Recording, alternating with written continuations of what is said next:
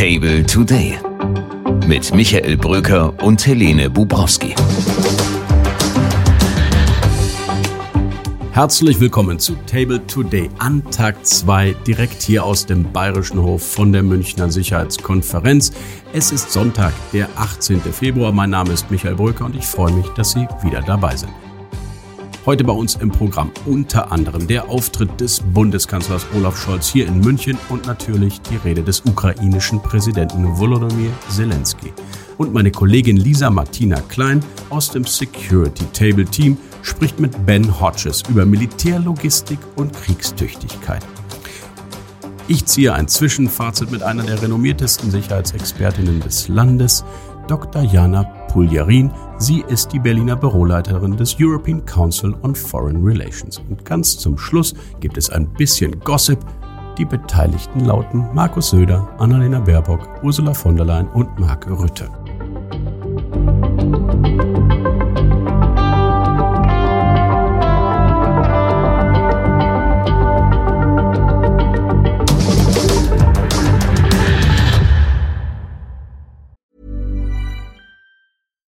One size fits all seemed like a good idea for clothes. Nice dress. Uh, it's a it's a t-shirt. Until you tried it on. Same goes for your healthcare. That's why United Healthcare offers a variety of flexible, budget-friendly coverage for medical, vision, dental, and more. So whether you're between jobs, coming off a parent's plan, or even missed open enrollment, you can find the plan that fits you best. Find out more about United Healthcare coverage at uh1.com. That's uh1.com. Los ging es am Samstagmorgen mit Olaf Scholz. It's a particular pleasure to welcome for the third time in a row the German Federal Chancellor Olaf Scholz. Thank you very much for speaking to us today. Einige hatten ja wegweisende Äußerungen des Bundeskanzlers erwartet. Nicht in seiner rhetorischen Finesse, da ist ja der Kanzler betont nüchtern, aber vielleicht doch in den Inhalten. Und immerhin, es gab eine unmissverständliche Aufforderung des Kanzlers an andere EU-Hauptstädte, doch mehr für die Ukraine zu tun. Denn schließlich reden wir über die größte Sicherheitsbedrohung auf unserem Kontinent, über einen Krieg hier in Europa, auch wenn dieser Krieg globale Folgen hat.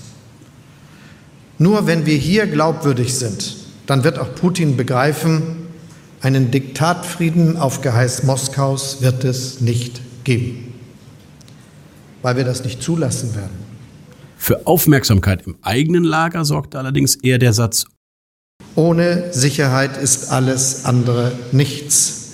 Manch ein Ampelminister, der im Saal saß, zog seine Augenbrauen hoch. Denn das würde ja bedeuten, dass die ohnehin in dieser Koalition und in Deutschland längst begonnenen Verteilungskämpfe in eine ganz neue Dimension gehen könnten.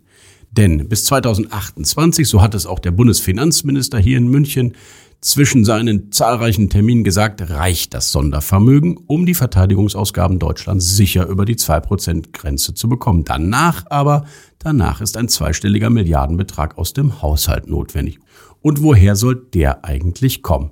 Die Koalition hat genau drei Antworten darauf. Eine von den Grünen, eine von der FDP und eine von der SPD. Wiedervorlage also spätestens im Bundestagswahlkampf.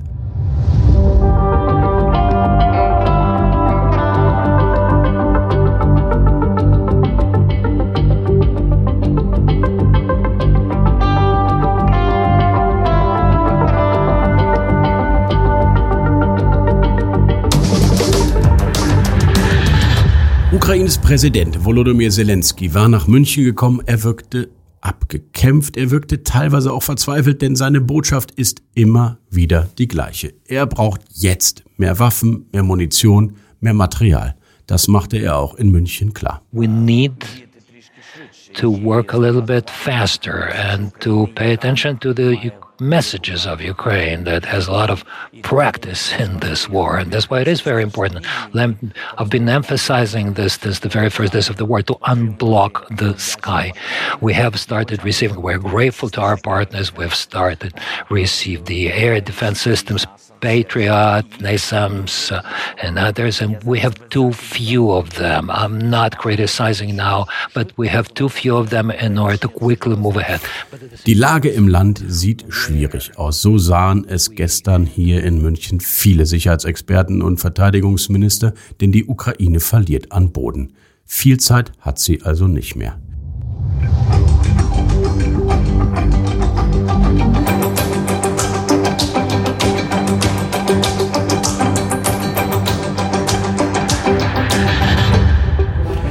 Herr Minister, Sie haben gesagt, die Deutschen müssen aus der Komfortzone raus in Bezug auf die Sicherheit und Außenpolitik. Was haben Sie genau gemeint?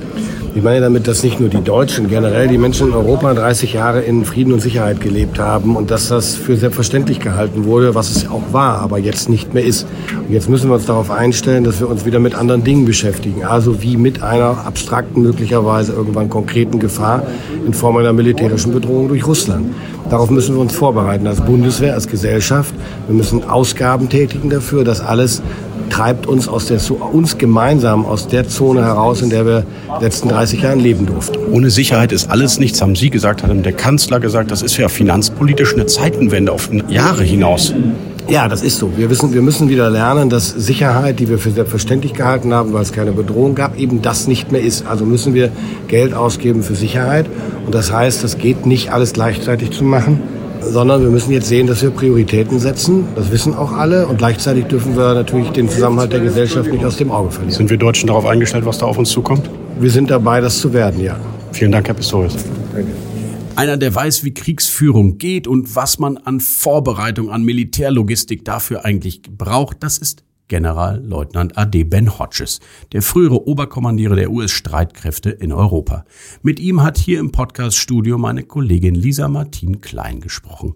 What do German politicians need to understand to kind of kick off that willingness to spend and invest in infrastructure, better bridges, better train tracks, better roads. So, if you think about uh, the prevention of conflict, you know, we call this deterrence, Abschreckung. And so, if you want to prevent a conflict, your adversary or potential adversary has to believe that they will fail or that they will they will suffer so much that it won't be worth it. So that means we have to demonstrate, as we did for 40 years of the Cold War, that we are prepared, we have the logistics, we have the capabilities, we have the mass, and that we can see what they're doing. Okay? So that means the construct of speed is really important. Speed of recognition that we can see what's happening. Russian forces are massing somewhere, or we're seeing disinformation, we're seeing things, we can understand what they're doing that, that would disrupt our ability to move. So, speed of recognition of, the, of what's might be happening, like we did before the Russian large scale invasion of Ukraine two years ago. We could all see what they were doing, but there were still people that didn't believe it. Okay? So the second speed is speed of decision, decision at NATO, decision, decision at uh, the EU, speed of decision in the nations to start doing things, to make decisions like hmm, to prevent a crisis, we may need to alert or raise level of readiness or reposition some things. And then the third speed is speed of assembly. How fast could we put a force up in, say, northeastern Poland, for example, to send a signal to the Russians do not do not make a terrible miscalculation. We are prepared. This is how you prevent a conflict. Die mentale Zeitenwende ist das Thema von Ben Hodges. Können die Deutschen das eigentlich schaffen, was sie sich vorgenommen haben? Das wollte ich auch von Dr. Jana Puljerin wissen. Sie ist die Berliner Büroleiterin und die Chefin des European Council on Foreign Relations. Zum kleinen Zwischenfazit habe ich Sie in unser Podcast-Studio gebeten. Hier ein Ausschnitt aus dem Gespräch. Erstmal finde ich sehr schade, dass Macron nicht da war. Ich fand es aber auch schade, dass Tusk nicht da war. Meine Idealvorstellung vorher wäre ja gewesen, dass die drei sich irgendwie mit koordinierten Reden abstimmen und eine starke Nachricht nach draußen bringen und gerade auch an die amerikanische Delegation, die hier ist. Aber also nicht nur reden, sondern dass tatsächlich daraus auch Initiativen folgen, weil ich glaube, es braucht sowas wie einen neuen Aufbruch in Europa.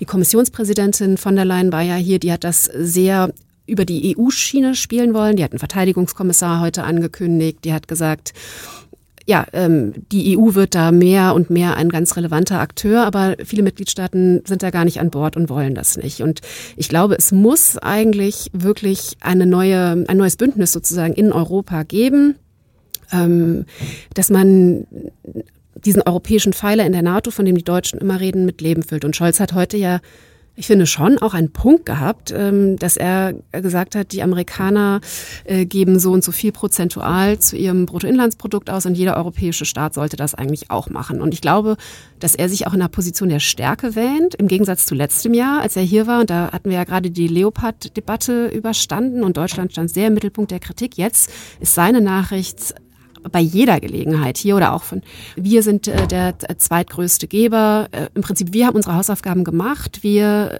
ihr anderen Europäer müsst jetzt nachziehen. Ihr müsst nachholende Entwicklung betreiben. Das finde ich ganz interessant, weil die Position, aus der er heute gesprochen hat, ich glaube, da wähnt er sich in einer ich habe hier ganz viel, was ich vorzeigen kann, was wir machen und ihr anderen müsst erst mal so weit kommen.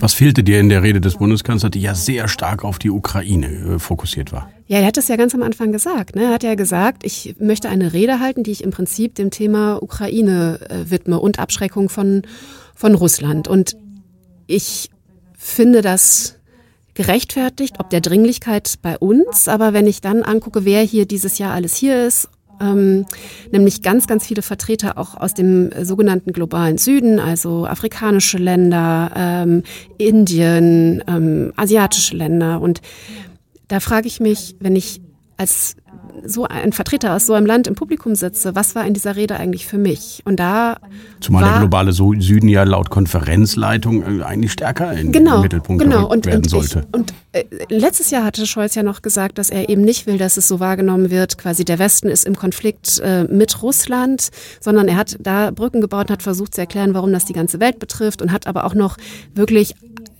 anerkannt, dass es auch andere Sicherheitsinteressen gibt auf der Welt, andere Konflikte, die auch total wichtig sind. Und er hat da, und das hat er ja nicht nur auf der Konferenz gemacht, sondern das war ja das Leitmotiv seiner Außenpolitik bislang als Kanzler, ähm, die Hand ausstrecken zu den Ländern des globalen Südens.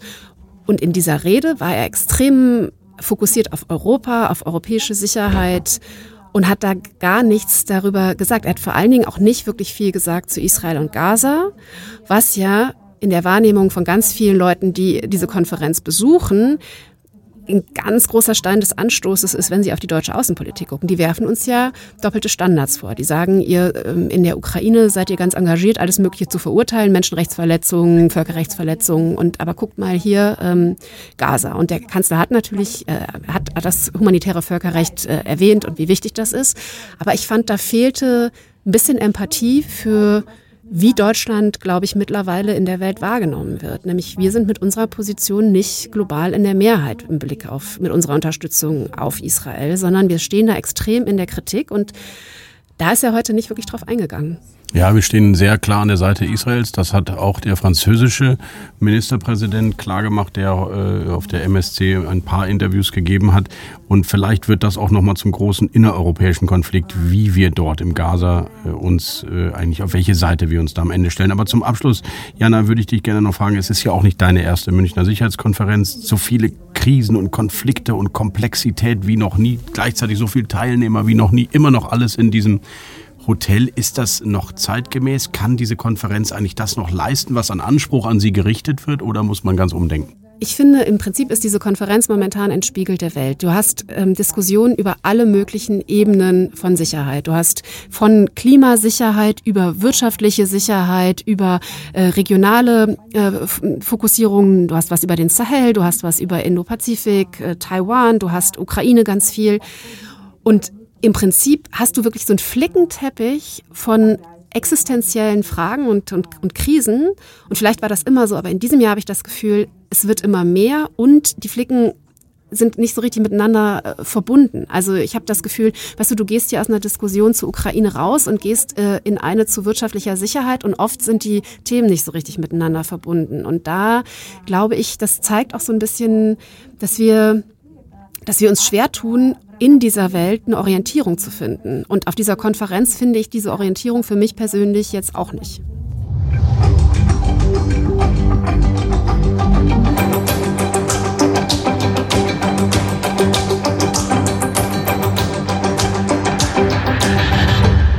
Thomas Wiegold ist da. Einen schönen guten Tag, lieber Kollege Thomas. Ja, hallo. Thomas, es ist wieder eine Wehrkundetagung geworden. Das sieht man nicht nur anhand der Militäruniform, sondern irgendwie geht es auch ständig um Waffen und Munition. Ich habe gelernt, Baumwolle ist neuerdings ganz wichtig, auch für Munition. Ist das das große Thema dieser Konferenz auch aus deiner Sicht? Na, nicht so ganz. Also Baumwolle war immer wichtig für Munition, ist es immer noch. Also es geht um die Rohstoffe, Munition herzustellen. Wie viel davon hat Deutschland im gesicherten Zugriff, wie das so schön heißt? Also muss man irgendwo bestellen, wo dann vielleicht in China nicht nur der Sack Reis umfällt, sondern auch jemand sagt, na ja, das, das dauert halt ein bisschen. Also ähm, die Dinge spielen zunehmend eine Rolle. Gesicherte Lieferketten für Munition, Produktion im eigenen Land Rheinmetall, ein großer Rüstungskonzern, spricht ja auch von gesicherter deutscher äh, Souveränität, was das angeht. Also das sind alles Dinge, über die vor drei Jahren noch keiner nachgedacht hat, die natürlich auch hier zunehmend eine Rolle spielen. Und man sieht nicht nur viel mehr Uniformträger, das war eigentlich schon immer so. Man sieht auch viel mehr Industrie und äh, viel mehr Gespräche zwischen naja, den Bedarfsträgern, wie das so schön heißt, äh, was ja das Militär ist, und der Industrie.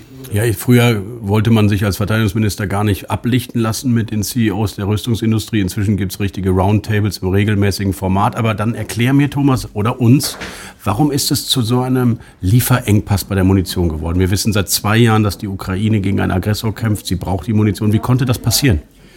Naja, das das Problem ist natürlich immer diese, diese ganzen eingespielten Mechanismen bei der Industrie. Die haben sich über die letzten 20, 30 Jahre entwickelt. Und genauso wie äh, große Teile der deutschen, deutschen Industrie von einem querstehenden Boot im Suezkanal vor paar Jahren völlig überrascht wurden, genauso war dann auch dieser russische Angriffskrieg zwar nicht so völlig überraschend, aber die Konsequenzen, bis die sich richtig umsetzen, das dauert. Ähm, diese, diese ganzen Lieferketten umzustellen. Man muss ja auch Folgendes sehen. Ähm, man hat auf europäische Zusammenarbeit gesetzt. Wenn eine deutsche Rüstungsfirma eine Tochterfirma in der Schweiz hat, dann war das bisher nie ein Problem. Jetzt war es ein Problem, weil die Schweizer Firma durfte keine Munition liefern, die an die Ukraine weitergegeben wurde, weil die Schweiz sagt, wir sind neutral, wir liefern nicht. Das war ein Problem, das hatte vor drei Jahren niemand auf dem Zettel. Also kein Mensch ist auf die Idee gekommen, es könnte ein Problem sein, aus der Schweiz Munition zu beschaffen für die Ukraine. Und so gibt es viele Detailprobleme, die ja für Industrie, Politik, Streitkräfte neu sind, es sei denn, man trifft die alten Säcke, die schon vor 40 Jahren irgendwo aktiv waren und sagen, ja, kennen wir, hatten wir damals ähnlich, hat sich aber seitdem alles grundlegend geändert. Was kann jetzt schnell getan werden? Was hast du hier auf der MSC gehört, wo es schnelle, pragmatische Kooperationen geben kann, um dieses Problem für die Ukraine zu lösen? Also es gibt äh, zum Beispiel, das ist ganz interessant, äh, gestern hat äh, der Verteidigungsminister ja angekündigt, ein neues Waffenpaket für die Ukraine. Wenn man sich das anguckt, das meiste dauert zwei Jahre, drei Jahre, bis geliefert wird, weil jetzt wird bestellt und dann fängt die Produktion an und dann wird geschraubt. Und dann wird in drei Jahren eine Panzerhaubitze geliefert. Es gibt da eine Ausnahme, das ist eine große Menge, 120.000 Schuss Artilleriemunition. Wo die genau herkommt, will offiziell niemand so recht sagen. Das ist Munition in einem Ostblock-Kaliber, also es kommt nicht von der Bundeswehr. Es kommt irgendwo aus einem Ostblockstaat und gut, muss man akzeptieren, dass die sagen, nicht alle Leute wollen offiziell damit oder nicht alle Länder wollen damit öffentlich in Verbindung gebracht werden. Aber es gibt Quellen, die da angezapft werden, an die auch vor zwei Jahren noch niemand gedacht hätte.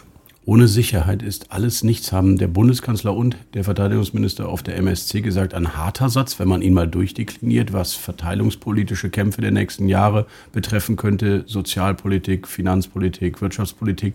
Alles soll ausgerichtet werden auf das große Thema Sicherheit. Ist das die wahre Zeitwende, die wir vielleicht noch gar nicht begriffen haben? Ja, ich glaube, da sagst du den entscheidenden Satz, die wahre Zeitenwende haben wir noch nicht begriffen. Denn ähm, wir reden im Moment noch über 2% Ziel der NATO und was ist mit diesem Sondervermögen, dass aber langfristig sich ganz viel geändert hat, dass dieses Gefühl, in Sicherheit zu leben in Europa die letzten 30 Jahre, dass das so nicht mehr funktioniert, das ist, glaube ich, für die Generation, die bewusst in den letzten 30 Jahren aufgewachsen ist, eine ganz dramatische Zäsur. Mehrere Bundesminister der Ampel, die nicht Olaf Scholz sind, haben in ihren Gesprächen mit ukrainischen Offiziellen immer wieder den Begriff Taurus gehört. Mhm. Sie erklären dann in Hintergründen ja nicht wirklich, warum der Kanzler es nicht liefern will. Weißt du es? Also letztendlich weiß ich es natürlich auch nicht, warum der Kanzler sagt Nein oder sagt, wir treffen keine Entscheidung. Aber es geht sehr stark in die Richtung, Taurus wäre die Waffe, die zum Beispiel die Brücke von Kertsch zerstören könnte und damit Russland von der Versorgung der Krim abschneiden könnte. Das kann keine andere Waffe. Äh, Im Moment haben die Ukrainer nichts in ihrem Arsenal, was das mit einer hinreichenden Sicherheit könnte. Es gibt immer wieder Versuche mit anderen, auch mit äh, Booten ganz offensichtlich, mit ferngesteuerten Booten.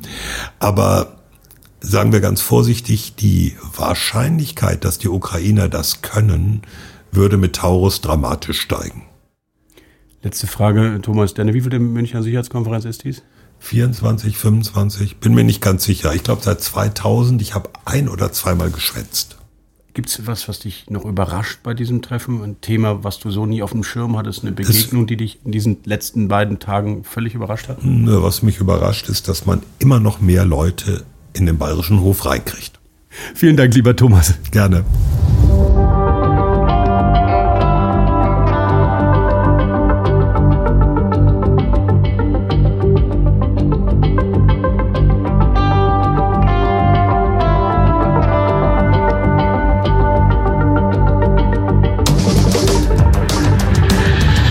Zum Schluss ein bisschen Talk of the Town. Denn abseits der öffentlichen Panels und der bilateralen diplomatischen Verhandlungen gab es auch die eine oder andere innenpolitische Zickerei, wenn ich das mal so sagen darf. So soll Annalena Baerbock ein Frühstück mit Hillary Clinton abgesagt haben, weil sie in dem von der MSC und der Bayerischen Staatskanzlei organisierten Veranstaltung keine eigene aktive Rolle haben sollte. Andersherum soll also Markus Söder Annalena Baerbock beim Panel verhindert haben. Beide Seiten dementieren, halbweich, aber irgendwie scheint es doch am Ende so gewesen zu sein, dass Frau Baerbock nicht kam und Markus Söder den Termin für sich nutzte. Umgekehrt sollen es Ampelvertreter gewesen sein, die bei den Veranstaltern haben anklingen lassen, ob man denn wirklich Markus Söder in die erste Reihe setzen müsste, wenn der ukrainische Präsident spricht. Immerhin, das darf man nicht vergessen, liegt München in Bayern und damit ist Markus Söder auch eine Art Gastgeber.